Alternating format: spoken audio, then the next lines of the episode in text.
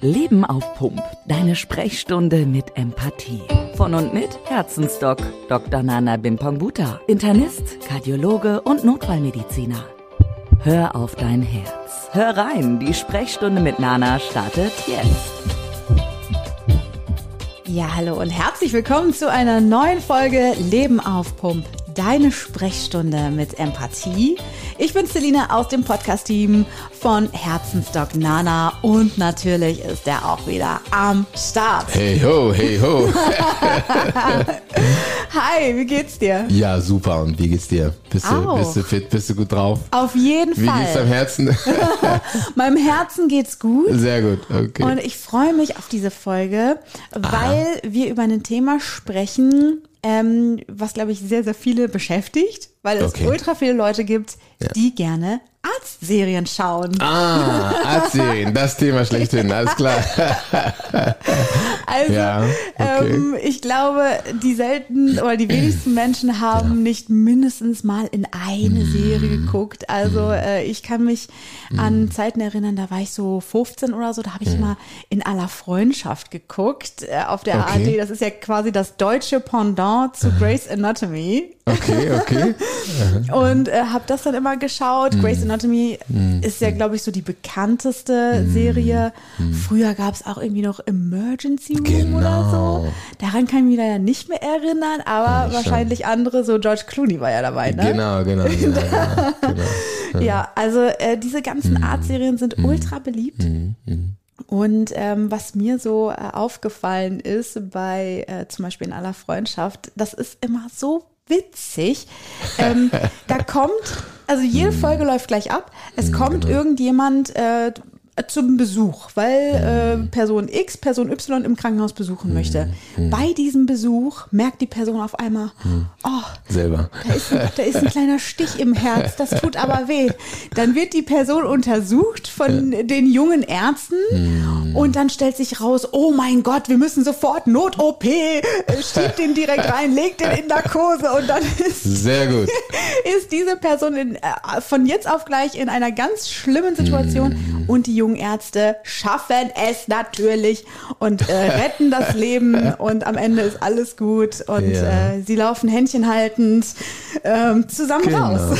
So, genau das ist die Realität. In den Serien.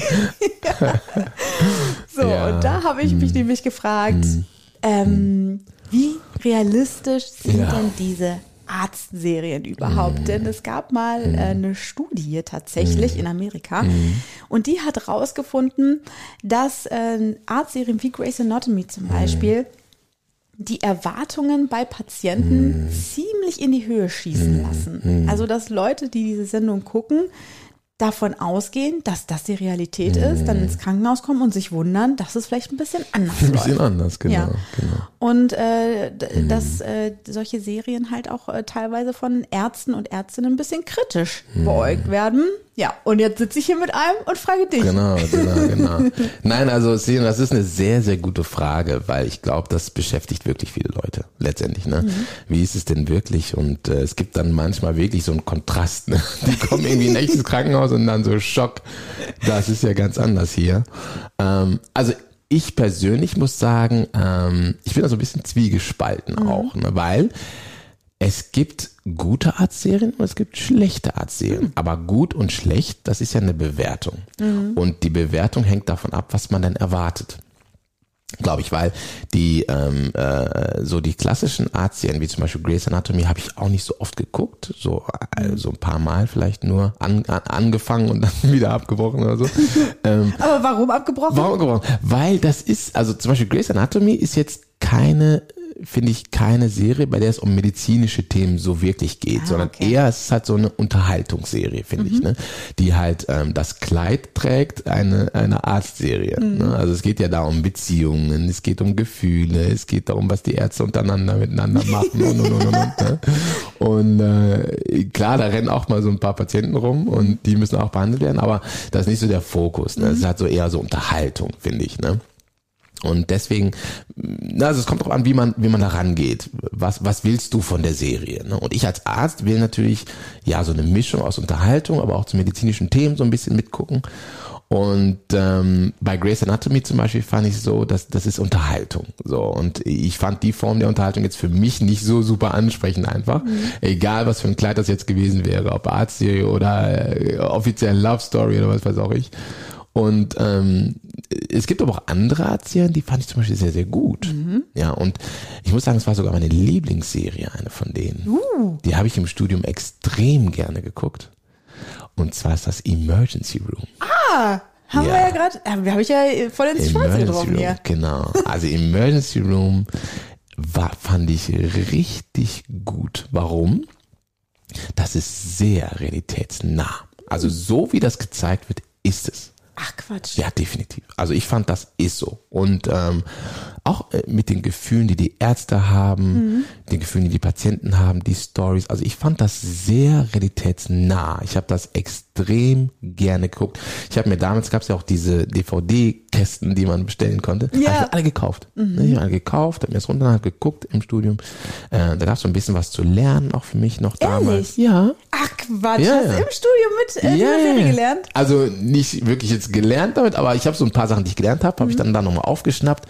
Ja, ja ähm, Lungenentzündung, Lungenembolie, Herzinfarkt ähm, ähm, und manchmal oder manchmal, wenn da Begriffe gefallen sind, habe ich sie sogar nachgeschlagen mhm. nochmal, ne? Weil Ach, cool. ich halte ja viel, auch in meinen Vorträgen, viel davon, die Dinge einfach zu erklären. Ne? Also komplexe Dinge in einfache Worte fassen, die jeder versteht. Und ähm, das ist ja da auch so ein bisschen so. Ne? Also die, schmeißen, die haben schon viele fachchinesische Begriffe da, aber auch vieles, wo sie erklären und da kann man auch so ein bisschen was dabei lernen. Ne? Mhm. Und ähm, ich fand die Serie super gut, weil super realitätsnah. Ähm, ein paar medizinische Begriffe und gute Stories. Ich fand auch die Schauspieler gut, George Clooney und ähm, Dr. Dr. Ben, Benton war dann da. Das war dann so der der ähm, der äh, Afro African American, mhm. der dann der Chirurg da war und so und dann war da noch so ein Bubi, ich weiß gar nicht mehr, wie die hießen, aber es war es war für mich eine tolle Serie. Ne? Warum? Weil ich den Anspruch hatte, ich möchte da ein bisschen was lernen, ich möchte ein bisschen Unterhaltung dabei mhm. und ähm, es hilft mir sozusagen das Arztgefühl so ein bisschen zu haben. Ne? Mhm. Eine andere Serie, die ich zum Beispiel gar nicht gut fand, die für mich super anstrengend war, war Dr. House. Ich weiß nicht, ob du den kennst. Ja, klar. Das ist so ein abge den kennst du, ne? Ja. Äh, so ein abgespaceter äh, Freak mhm. einfach nur, ne? Ist so. das nicht auch so ein unsympathischer Typ? Genau, genau. Ne? Und das passt ja nicht zum Herzensdog, weil der Herzensdog ist lieb. und die Serie fand ich zum Beispiel nicht cool, ne? weil der war ja so im Hintergrund und hat nie mit den Patienten gesprochen. Also, oder andersrum. Das hat mich da motiviert, es nicht so zu machen. So, so ein Negativbeispiel. Ne?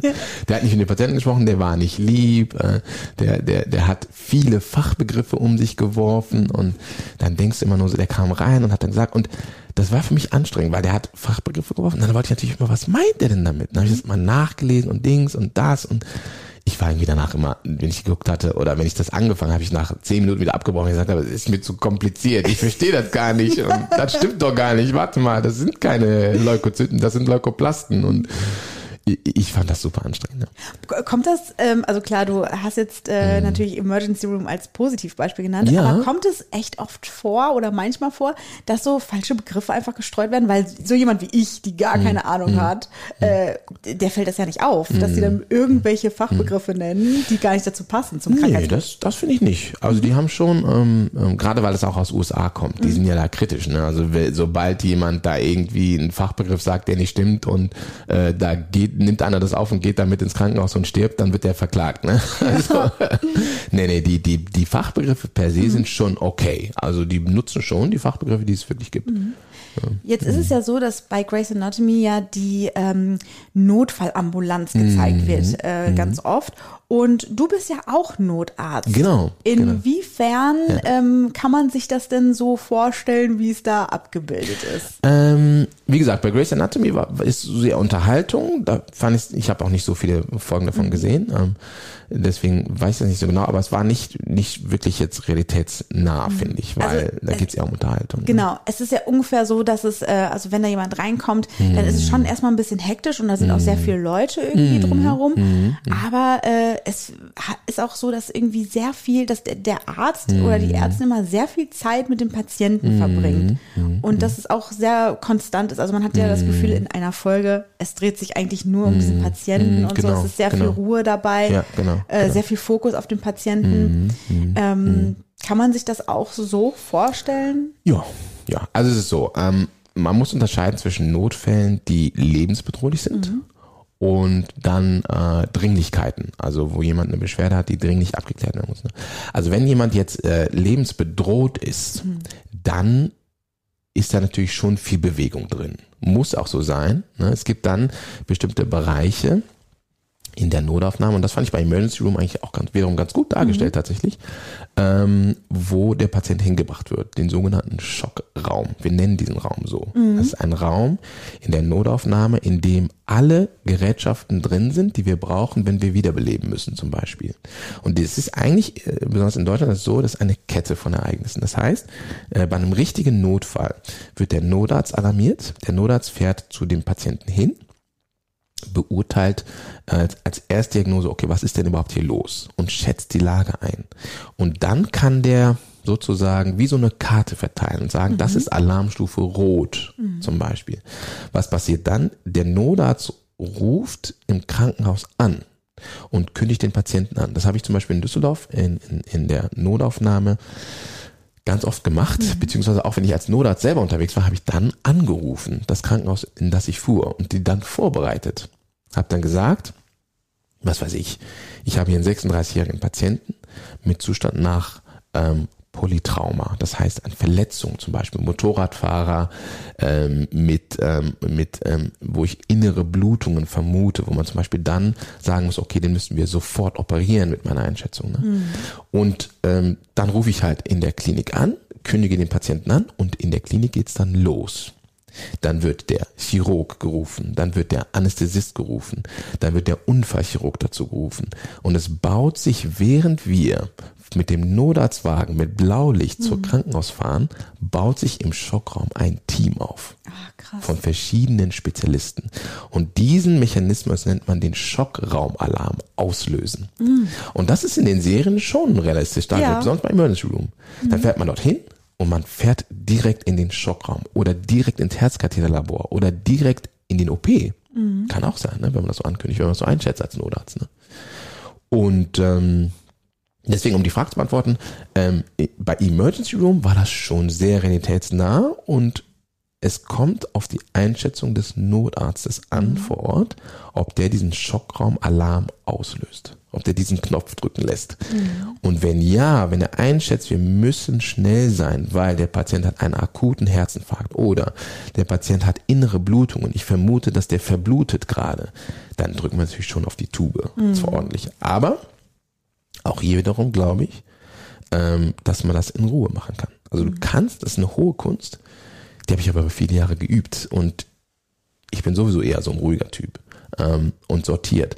Aber wenn man den Notfall ähm, gut einschätzt, dann muss man eigentlich nur das System ablaufen, was man okay. geübt hat. Mhm. Und das kann man auch in Ruhe machen. Also man kann schnell arbeiten, aber dennoch ruhig. Mhm. Und wenn man diese Fähigkeit hat, dann hat es auch immer den Überblick über die Notfallsituation und du kannst den Patienten wirklich retten. Ne? Das sind schnelle Entscheidungen. Ich sage immer langsam sprechen, aber schnell denken. Und deswegen, also in den Serien, das ist schon zum Teil realistisch dargestellt. Mhm. Aber wir haben auch für Patienten, die jetzt Dringlichkeiten haben, also nicht akut lebensgefährdet sind, da haben wir natürlich auch Zeit. Und das ist wieder dieses Thema. Ähm, als Herzensdoc nehme ich mir Zeit für die Patienten. Ne? Mhm. Man muss eben versuchen, Raum dafür zu schaffen, in der ganzen Bürokratie, in den ganzen Abläufen, die auch sein müssen, Anmeldungen zu Untersuchungen, Übergaben, ähm, äh, Visiten und so weiter. Das muss ja auch alles erfolgen, damit wir die Patienten gut versorgen können. Aber gleichzeitig muss man sich Zeit für die nehmen und die Zeit ist da. Mhm. Ich finde das wirklich so wichtig, dass du das ansprichst, mhm. weil als äh, aus der Sicht einer Patientin ist es ja wirklich so, dass man sich teilweise in, in der Situation, wenn man äh, Schmerzen hat, mhm. nicht weiß, wo kommen die auf einmal her? Was ist mit mir? Äh, da fühlt man sich ja auch wirklich hilflos. Man muss die Kontrolle in diesem Moment wirklich abgeben. Genau. Absolut. Als Patient, weil ja. es ist, es liegt in einer, ähm, in einem Bereich, der für mich komplett uneinsichtig ist. Richtig. Ich, ich habe keine Ahnung, was mit mir los ist. Ich kann nicht genau. in mich reingucken. Ich habe keine medizinische Erfahrung. Das Richtig. heißt, ich muss mich darauf verlassen können, mhm. dass äh, mein Arzt, meine Ärztin genau das Richtige für mich tut in dem Absolut. Moment. Und das finde ich ziemlich schwierig, wenn Absolut. du kein Vertrauen zu deinem Arzt hast. Da dann genau. zu sagen, genau. ich, ähm, ich lege alles, was ich habe, mhm. in deine Hände. Richtig. Ne? Oder? Ja, absolut. Und da sprichst du ein ganz, ganz wichtiges Thema an. Ähm, ich glaube, was auch fürs Leben wichtig ist. Vertrauen. Ne? Man muss, ähm, ich glaube, Vertrauen ist, was ist Vertrauen? Vertrauen heißt, sich auf etwas zu verlassen ohne dass man sicher weiß. Mhm, Ende, ne? Stimmt, ja. Und ähm, ich habe die Erfahrung gemacht, dass ähm, Genesung, also jetzt im Arztberuf Genesung oder auch in einem anderen Setting, dass es ähm, nur dann gut funktioniert, wenn wir kommunizieren, ähm, wenn eine gewisse Basis des Vertrauens da ist. Das heißt, der Arzt äh, oder andersrum, der Patient, die Patientin sollte dem Arzt Vertrauen schenken. Das ist ein Geschenk, äh, ein Entgegenbringen. Aber der Arzt sollte auch dem Patienten, der Patientin vertrauen. Mhm. Und das ist dieses Zusammenarbeiten, was letztendlich dazu führt, dass einerseits die richtige Diagnose gefunden wird, dass dann die richtige Behandlung erfolgt und dass der Patient auch gesunden kann oder dass die Schmerzen oder Beschwerden gelindert werden können. Und das ist schon eine hohe Kunst, dieses Vertrauen in den Patienten zu wecken. Aber mit den richtigen Techniken ist das auf jeden Fall möglich und auch schnell möglich, dieses Bonding zu finden mhm. zum Patienten. Ne? Weil ähm, Klassiker ist der Assistenzarzt, der vielleicht nicht so viel Erfahrung hat mit der Anamneseerhebung, also mit der Befragung des Patienten, stellt bestimmte Fragen, der Patient oder der Patient beantwortet das auch und dann hat der Assistenzarzt eine Verdachtsdiagnose und da kommt irgendwie der Chef oder Oberarzt und stellt ähnliche Fragen, aber so ein bisschen anders aufgrund seiner Erfahrung und schwupp sagt der Patient ganz andere Geschichten. Ah, mhm. und dann finden wir raus, was er eigentlich hat. Ne? Und dieses, also diese Vertrauensbasis ist enorm wichtig in unseren täglichen Entscheidungen. Mhm. Ich äh, fühle das auch äh, bei meiner Hausärztin zum Beispiel. Mhm. Zu der habe ich wirklich ein gutes Verhältnis. Ich sehe sie zwar nicht oft, weil ich auch nicht oft krank bin, zum Glück. Gut. ja, aber ähm, wenn ich da bin, dann nimmt die sich wirklich Zeit und die ist Super. auch äh, so persönlich. Mhm. Und ich glaube, das macht es auch, macht den Absolut. Unterschied aus.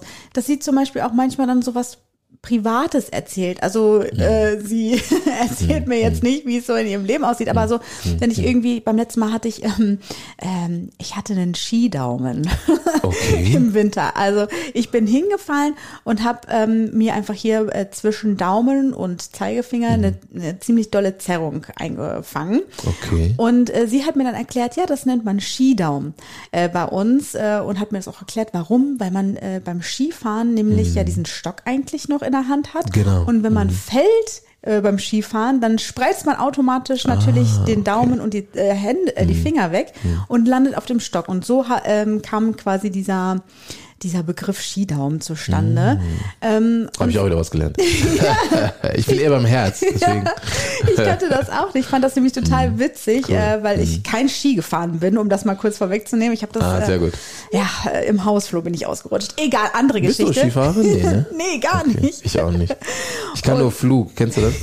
Dieses, wo man wie so ein V runterschlittert, ganz langsam. Mehr habe ich nicht hingekriegt. Das ist mir zu schnell Skifahren. Ja. Ist doch gefährlich, da kriege ich einen Skidaumen. Skidaumen, genau. Ja, deswegen. Und, und da hat sie dann nämlich das erklärt und dann auch von sich erzählt. So, so, ja, ich bin nämlich früher auch Ski gefahren mm. und äh, da kenn, daher kenne ich das nämlich. Das kann richtig mm. doll wehtun, dauert jetzt ein paar mm. Wochen. Und alleine, dass sie mir diese kleine Geschichte, Anekdote Perfekt. aus ihrem Leben erzählt genau. hat, dachte ich mir so, ey, Okay. Du bist die Beste. Genau. Dankeschön. Genau. Ich weiß jetzt Bescheid ja, und äh, ja, leide jetzt zwar weiter, aber mir, es geht mir trotzdem gut, weil ich genau. weiß, Richtig. Ich, ähm, sie hatte sich das angeguckt, sie ja. weiß, was es ist. Ganz das hat so viel Punkt. ausgemacht. Ganz genau, ganz, ganz wichtiger Punkt. Schöne, schöne Geschichte, weil das zeigt wieder, dieses Menschliche auch, ne? Genau. Dass man halt den Menschen sieht. Ne? Deswegen heißt es ja auch äh, Empathie in unserem Podcast. Ne? Wir wollen ja ähm, empathisch bleiben und sein. Und ich glaube, das ist ganz, ganz viel wert, ne? wenn wir Empathie haben. Weil Empathie, Geduld, Liebe, Zuversicht, das sind alles Eigenschaften, ähm, die nicht nur der Herzensdoc hat, sondern mhm. auch viele andere Ärzte und die dazu beitragen, dass uns die Patienten dann auch dieses Vertrauen schenken. Ne? Mhm. Und ähm, wenn man das Vertrauen einmal gewonnen hat und das auch pflegt, ne, auf der Visite oder im Abschlussgespräch, ne, dann äh, kann man kann man sehr sehr viel erreichen und den Leuten wirklich gut helfen. Doc Nanas Empathie-Moment. Ja, also was haben wir heute gelernt oder womit haben wir uns beschäftigt? Wir haben äh, darüber gesprochen, wie wertvoll es ist, wenn Arzt und Patient gut miteinander kommunizieren ähm, und sich, äh, sich vertrauen. Und wir haben über Arztserien ja auch gesprochen, ja. Ne? wo das äh, ganz klassisch oft demonstriert wird und auch die ähm, Parallele gezogen zur wahren Welt und gesehen, gut, einerseits sind Arztserien je nach Format natürlich Unterhaltung, andererseits gibt es aber auch Elemente, die wirklich auch der Wahrheit oder sagen wir der, der Wahrheit sehr nahe kommen. Mhm. Ähm, wichtig ist, dass Arzt und Patient einander vertrauen und ähm, ja, wir haben gesehen, dass wie bei deiner Hausärztin, die, der du vertraust, ähm, dass äh, das einfach schön ist und dass das zur Genesung beiträgt, wenn dieses Vertrauen als Basis vorliegt. Und ja, wir hoffen natürlich, dass das euch als Zuhörern was bringt und vertraut euren Ärzten ruhig ähm, und äh, die dürfen euch auch vertrauen. Auf dem Weise wird es euch definitiv in dem, was euch geschehen sollte, dauerhaft besser gehen. Ja, und einen kleinen Serientipp haben wir natürlich auch noch am Ende. Schaut alle. Guckt Emergency Room. Schaut alle Emergency Room. Wenn ihr was lernen wollt. Dankeschön genau. für diese Sprechstunde. Sehr gerne, sehr und gerne. Wir hören uns bald wieder. Bis bald. Tschüss. Ciao, ciao. Ganz ohne Termin kommst du auch das nächste Mal direkt wieder dran bei Herzensdoc Nana. Er verarztet dich mit Wissen rund um deine Gesundheit. Sicher dir die Sprechstunde mit Empathie mit einem Klick. Abonniere Leben auf Punkt der Podcast und wir hören uns gleich schon wieder. Noch schneller zu Nana geht's natürlich über seine Homepage. Herzlich willkommen auf herzensdoc.de.